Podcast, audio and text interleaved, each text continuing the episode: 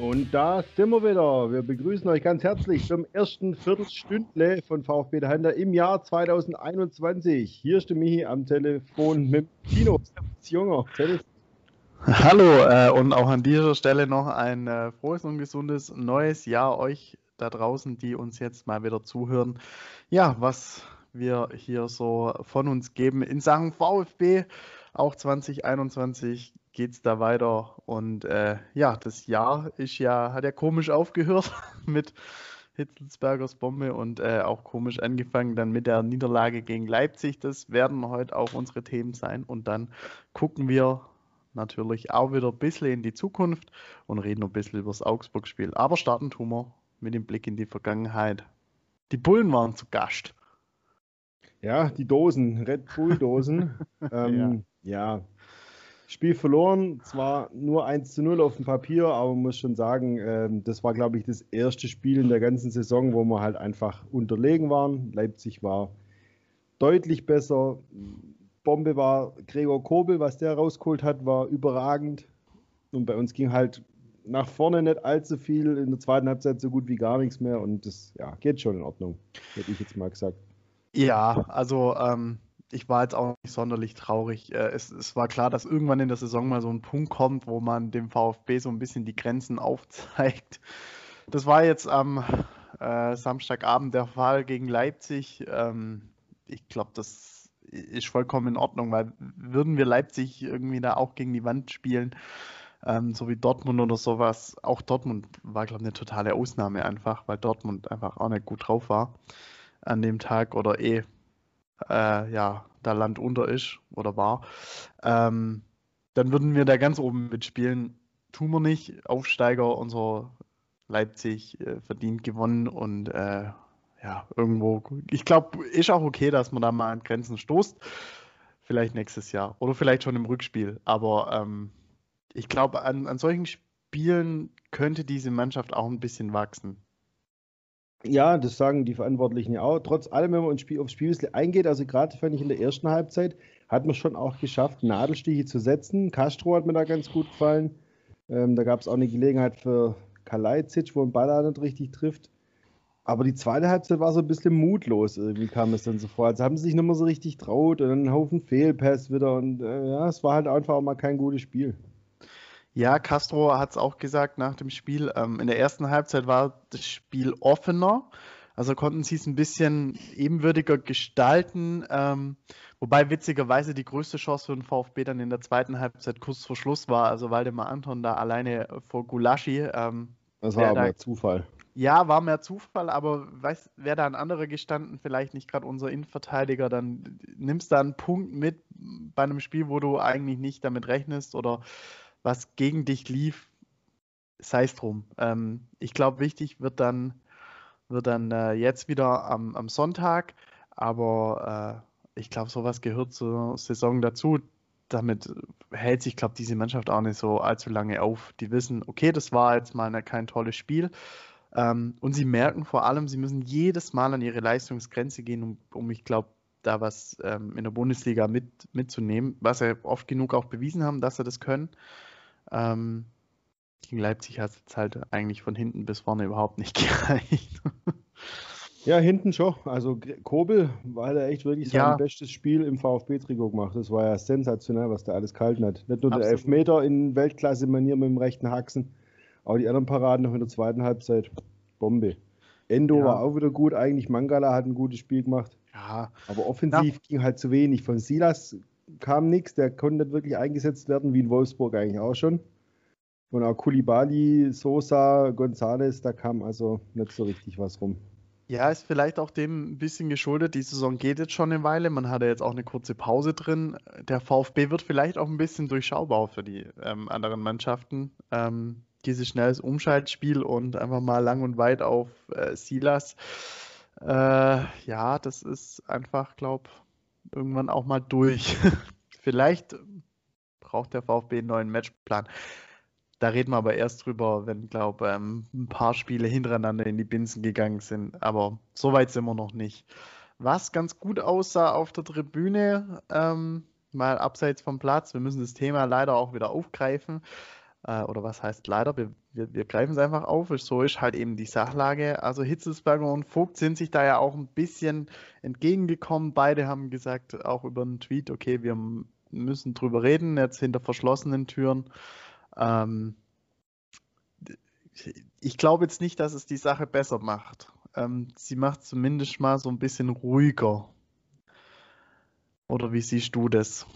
Ja, das ist natürlich jetzt auch wieder so eine Sache. Also zum ersten Mal, das, was man auf, im Fernsehen gesehen hat auf der Tribüne, wie sie demonstrativ dann äh, Fistbump gemacht haben, okay, das war jetzt dann schön für die Öffentlichkeit. Ähm, die haben es auch beide getwittert, natürlich. Dann ja, ja, klar, natürlich. Ja. Und da hat der Vogt ja auch ein Gespräch unter Männern geführt wo sich dann wieder anscheinend irgendwelche drüber aufgeregt haben, Männer und es wäre sexistisch, aber ah, ja, da haben wir keine anderen Sorgen, meine Güte. ja, die Leute sind, also Twitter darf sowieso nicht querlesen, die, die Leute sind ja sowas von bescheuert zum Großen. Also nicht ihr jetzt, nicht, unsere, nicht unsere Zuhörer, aber so viel Bullshit, aber wie auch immer. Ich frage mich nur, woher das jetzt plötzlich kommt. Ähm, mir macht es halt so ein bisschen den Eindruck, als würde Hitz wieder ein bisschen zurückrudern. Mhm. Weil sein Main-Argument war ja das mit diesen Kosten für diese Aufklärungsfirma, wo dann äh, in der Presse berichtet wurde, dass die durch eine Versicherung gedeckt sind. Wirkt jetzt so ein bisschen auf mich, als will er da jetzt zurückrudern, weil er da gemerkt hat, dass das einfach scheiße war, was er da rausgehauen hat. Ähm, Entweder also, weil er es nicht wusste oder weil er es trotzdem wusste und hat es trotzdem rausgehauen, dann ist er noch dürfer. Also keine Ahnung, was den geritten hat. Und jetzt scheint er, also mir kommt es so vor, als will er ein bisschen wieder Gutwetter machen.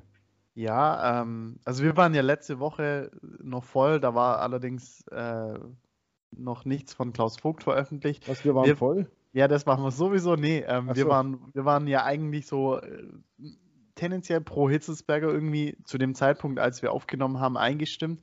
Oder beziehungsweise wir waren recht neutral, aber haben schon so den Vorausblick gehabt, so okay, das, das äh, Hitzelsberger wird da als Sieger in Anführungszeichen vom irgendwie runtergehen, wenn das alles sich so bewahrheitet. Das ist jetzt nicht so eingetreten. Ähm, er hat sehr viele Sympathien mit der Vorgehensweise, die er da an den Tag gelegt hat, verloren. Er hat, glaube nicht damit gerechnet, dass es so einen Wind macht, was er da ähm, vom Leder zieht. Also er ist, glaube ich, selber schockiert über die Tatsache, dass es eigentlich hier durch die kompletten Medien gegangen ist und nicht irgendwie auf Seite 3, sondern Titelseite ähm, Potenzial, das ganze Ding. Und ähm, er wurde von Klaus Vogt auch in die Schranken gewiesen, quasi. Ähm, und sein Hauptargument mit äh, der Aufklärung des Datenskandals ist auch in die Binsen gegangen. Thomas Hitzelsberger, da muss man sich die Frage stellen, warum macht der das Ganze? Also, und was, und was wundert ihn da dran jetzt? Was genau, also, ja, ja, genau. Aber warum macht er das? Also das muss man sich ja, das ist ja auch gerade überall in den Medien, warum geht eigentlich so ein smarter Typ wie Thomas Hitzelsberger so einen krassen Weg? Also er setzt ja quasi seine ganze Funktionärslaufbahn damit aufs Spiel. Ähm, und deswegen muss man fragen, warum, warum geht er diesen ganz, ganz krassen Schritt? So ein bisschen durch die Medien kommt gerade raus, da liegen noch ein paar Leichen im Keller. So Thomas Hitzelsberger wurde quasi vom, vom Karren gespannt von den ganzen Leuten, die in diesen Datenskandal vielleicht mitverwickelt worden sind, ja. Ähm, beziehungsweise diese ganzen Leute, die halt Klaus Vogt auch nicht mögen, klar, der, der möchte, dass, dass diese ganze Federless-Wirtschaft im Verein und ich peile mein Ämtle und alles super aufhört. Das mag natürlich auch keiner. Klar, dann nimmt man einen sehr beliebten Menschen, spannt den da vor den Karren. Ähm, mit Thomas Hitzesberger und, und schaut, dass man Klaus Vogt eigentlich wieder los wird. Also so ist gerade mein Eindruck, ist gerade so der allgemeine Tenor. Ähm, und mit diesem Datenskandal, den ja diese Menschen ja anscheinend auch blockieren wollen, das sagt ja Klaus Vogt auch, ähm, ist für mich die Sache gerade, oder stellt sich die Sache gerade so dar, dass diese Leute einfach bewusst sagen, der Datenskandal darf nicht aufgedeckt werden, weil sonst bin ich hier weg. Und das dürfen, oder das sind vielleicht gar nicht nur zwei oder drei, sondern vielleicht betrifft es viel mehr, als wir im Moment gerade wissen. Deswegen hat man Thomas Hitzesberger gesagt, du mach das mal und dann ist Klaus Vogt weg, der Datenskandal wird zur Seite geschoben und dann können wir es immer noch auf den schieben, dass es vielleicht nicht funktioniert hat und solche Geschichten. Also spannend bleibt's. Also ja, das ist so der aktuelle, das ja. ist so der aktuelle äh, Tenor von der ganzen Geschichte. Ähm, wie geht die ganze Geschichte weiter? Ab Montag werden Gespräche geführt ähm, mit dem Beirat, der nachher dann die zwei Kandidaten festlegt. Ähm, oder es gehen zwei freiwillig, zwei zurück oder einer. Einer wird ja schon reichen. Also Friedi Miller klammern wir jetzt einfach mal aus. Aber das, das ist äh, ja ein bisschen Krimi, was da gerade abgeht. Also, wie gesagt, die, die große Frage, warum geht Thomas Hitzelsberger so einen Weg? Ja, und wenn das so ist, mit diesem, was sich quasi von Karren spannen lässt, warum? Dafür hätte ich ihn eigentlich zu intelligent gehalten. Deswegen, also, wie du ja gesagt hast, waren wir zunächst mal neutral, eher so eine Tendenz, ja, wenn der sowas raushaut, dann wird es schon seinen Grund haben. Wenn sich aber danach rausstellt, dass es hauptsächlich wohl gar nicht stimmt, dann muss man sich schon sehr, sehr wundern. Also es ist völlig komisch. Ja, und wieder kommt irgendwie so ein bisschen der Name ähm, Oliver Schraft ins Spiel, der ja damals anscheinend die Idee hatte, Thomas Hitzelsberger wieder zu ähm, installieren beim VfB. Also ähm, der Dietrich hat es dann, dann auch mit in die Wege geleitet. Hitzelsberger hat sich damals äh, gegen ein paar Kandidaten dann auch durchgesetzt in Sachen Sportvorstand und, und wie auch immer. Ähm, und Schrafts Idee war das anscheinend damals und äh, Oliver Schraft ist jetzt in ganz großen Nöten. Ähm, ich halt nicht so viel von ihm und ist es dann aus Dankbarkeit oder was weiß ich? Also, dass dann Hitzesberger sagt, alles klar, wir dürfen hier den Karren nicht äh, irgendwie völlig, weil wahrscheinlich musst du den halben VfB nach diesem Datenskandal auswechseln. Ähm, und so wie man liest, halten ja da alle die Fresse. Deswegen kommt ja diese, diese ähm, Firma da aus Berlin gar nicht weit, weil alle die Klappe halten. Also die finden ja auch nichts raus. Das ist ja das Nächste. Und warum hält man die Klappe? Ja, um sich selbst nicht zu belasten. Oder vielleicht äh, einen guten Kollegen oder sowas. Ähm, ja, das ist schwierig und vor allem undurchsichtig. Sehr undurchsichtig. Und äh, wir, wir bleiben da natürlich auch am Ball. Ähm, wahrscheinlich können wir euch nächste Woche im Viertelstündle schon wieder mehr erzählen oder dann am Sonntag, äh, wenn wir mal wieder uns live hören. Michi, wir sehen uns dann auch endlich mal wieder live und äh, da könnt ihr uns einschalten. 15, 25 sind wir dabei.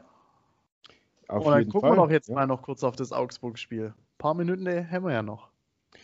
Ja, äh, Augsburg, die Bilanz insgesamt gegen Augsburg ist erstaunlich ausgeglichen. Das war mir gar nicht klar, bis ich es angeguckt habe. Und zwar ziemlich, also insgesamt sogar zwölf äh, Niederlagen, 13 Siege, drei Unentschieden und 50 zu 50 Tore. auch interessant. Oh. Und in Augsburg, ja, auch sieben Siege Augsburg, sechs von VfB, ein Unentschieden. Ähm, besonders in Erinnerung geblieben sind natürlich äh, Spiele gegen Augsburg, wo danach der Trainer entlassen wurde. Also das gab es jetzt, glaube ich, schon dreimal jetzt bei uns. Also Weinziel nach dem legendären 6 zu 0 in der Abstiegssaison. Dann, glaube ich, Thomas Schneider war es, glaube ich, damals. Ja. Und war da noch ein also, dritter? Es, es, gab, es, gab, es gab ein paar. Ähm, und äh, ja, äh, letzte Saison war, oder vor, vor zwei Jahren, muss man sagen, wurde er auch die Notbremse gezogen nach dem 6-0. Ja, das war ja auch. In, in, also Wahnsinn. Ich, ich glaube, da saß ich im Auto und habe fast geheult, als ich das gehört habe im, im Radio. Ähm, ja, Augsburg, was kann man zu denen sagen? Sie haben keine Überspiele, sie gewinnen die Spiele, die sie gewinnen müssen, quasi so von der Tabelle her. Sonst spielen sie spielen eine ordentliche Saison, stand jetzt, aber ohne großartige Ausreise nach, nach oben oder nach unten. So, deswegen glaube ich, dass wir da eine realistische und gute Chance haben, wenn der VfB mal wieder äh, den Mut aufbringt, der die letzten zwei Spiele in der Liga zumindest wieder ja, ein bisschen gefehlt hat, dann, dann geht in Augsburg was. Definitiv. Ja, muss. Wäre auch mal wieder Zeit. Ja, klar, weil geht dann doch relativ schnell auch wieder nach unten in der Tabelle. Klar, wir wollen jetzt nicht nach Europapokalplätze irgendeinen so Scheiß gucken, Nein. auf keinen Fall. Aber dennoch äh, ist ja noch nicht mal die Hälfte rum, 18 Punkte, alles gut. Aber es reicht natürlich nicht. Also da muss natürlich schon noch was kommen. Und Augsburg sind halt die Gegner, wo die Punkte auch holen muss. Gegen Leipzig jetzt nicht, aber in Augsburg sollte man mal wieder gewinnen. Ähm, haben wir unter Taifun Kork, war es glaube ich 1-0, war auch so mit Ach und Krach. Nehme ich auch, also auch wenn es kein Feuerwerk wird. Wir können auch wieder wie in Bremen, ja, wo alle sagen, das war so eine reife Leistung taktisch, ja vielleicht, aber spielerisch war es zum Teil übel. Fehlpass um Fehlpass, aber man hat halt das Ding 1, äh, 2-1 dann gewonnen. Nehme ich auch gern. Ja. Muss kein 5-1 sein. Also nehme ich gern ja. wieder ein dreckiges 1-0 oder 2-1 und dann ist alles gut. Aber die drei ja. Punkte sollten wir. Ja, um einfach auch das Momentum, vielleicht auch mal wieder ein gutes Spiel zu machen und, und auch mal wieder mit zwei oder drei Toren vielleicht auch mal da rauszugehen, um dann mal wieder so ein bisschen diesen, diesen VfB-Mut und Spielgeist wieder so ein bisschen in Schwung zu bringen, weil der, der hat mir dann schon auch, auch beim Pokal gegen Freiburg ein bisschen gefehlt. Wir werden sehen, was bei rumkommt. Ähm, Tipps? Oh, witzig, ich habe ja diese Woche äh, FIFA gezockt, das mache ich natürlich auch eine Saison und dann schaut an, Auswärtsspiel in Augsburg. War leider nur ein 2 zu 2. Ähm, uh. Das wäre mir zu wenig jetzt am Sonntag. Also ähm, sage ich äh, 3-1 hm, gewinnen wir. Also Augsburg, Stuttgart 1 zu 3. Okay, komm, ich sage 3-0 für unseren VfB, weil Kobel echt gerade auch mal äh, die Null verdient hat. Ähm, und gut in Form ist, gut ins Jahr gestartet ist mit diesem geilen Spiel da gegen, gegen Leipzig, ähm, aus seiner Sicht natürlich. Und deswegen gehe ich mal auf ein 3-0. Ja, schön wäre es, wenn es so knapp wird, aber äh, wenn es so, ja nicht knapp wird, aber es darf auch knapp werden, Hauptsache wir gewinnen es. Ähm, und ob wir das auch tatsächlich hinkriegen, das hört ihr, wie gesagt, am Sonntag wieder live auf YouTube. Ab 15.25 Uhr circa geht's los und dann auch hoffentlich ohne technische Probleme. Wer mitgehört hat am, am Samstag, da war es eh ein bisschen schwierig, zumal wir auch nicht synchron ja. waren. Ähm, dank diesem Online-TV-Anbieter, den man jetzt da wählen musste. Am Sonntag hocken wir da nebeneinander, gucken in derselbe, Fer mit Abstand, in, gucken in derselbe Fernseher rein, dann sind wir auf jeden Fall synchron, Internet wird auch laufen und dann freuen wir uns, wenn ihr wieder zahlreich dabei seid, kommentiert und ähm, folgt uns natürlich auch auf Social Media, Facebook, Twitter und Instagram. Da sind wir auch schon wieder über der Zeit. Wir wünschen euch noch einen restlichen, schönen restlichen Feiertag, wo wir heute aufnehmen. Ne? Wir nehmen nämlich am Feiertag auf und dann hören wir uns am Sonntag. Dem ist nichts mehr hinzuzufügen. Mm. Ade. Ciao.